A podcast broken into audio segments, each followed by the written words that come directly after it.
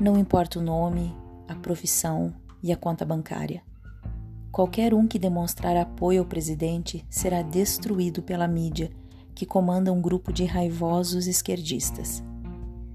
Fizeram isso com cantores sertanejos, com jogadores de futebol, artistas, jornalistas, empresários e anônimos. Mas isso tudo você já sabe, né? Não é nenhuma novidade que o linchamento moral faz parte do movimento resistência, ou seja, é quase pedagógico.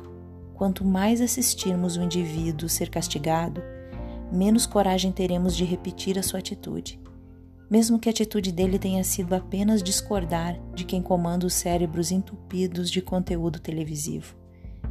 Mas sabe o que ainda me surpreende? O fato de você se deixar levar por algo que você mesmo diz combater. Se você conhece o modus operandi dos criminosos, então por que os ajuda? Quando é que você vai entender que eles são a minoria e que precisam da tua ajuda para espalhar o que eles falam e engrossar o caldo de enxofre? Não adianta subir hashtag, nem bater panelas, muito menos buzinar nas ruas se você chega em casa e ainda assiste a Rede Globo e espalha as narrativas que eles criam só para demonstrar que você também tem uma opinião sobre o assunto.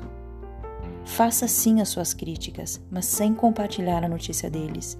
Não dê visualizações, não dê cliques, não dê ibope. Ignore os gritos e siga em frente. Afinal, nós estamos atravessando o inferno e você quer realmente parar para conversar com os nativos do local? Quando é que você vai entender a sua importância nessa guerra midiática? Não engrosse o caldo das esquerdas. Eu sou Raquel Brunheira e até a próxima.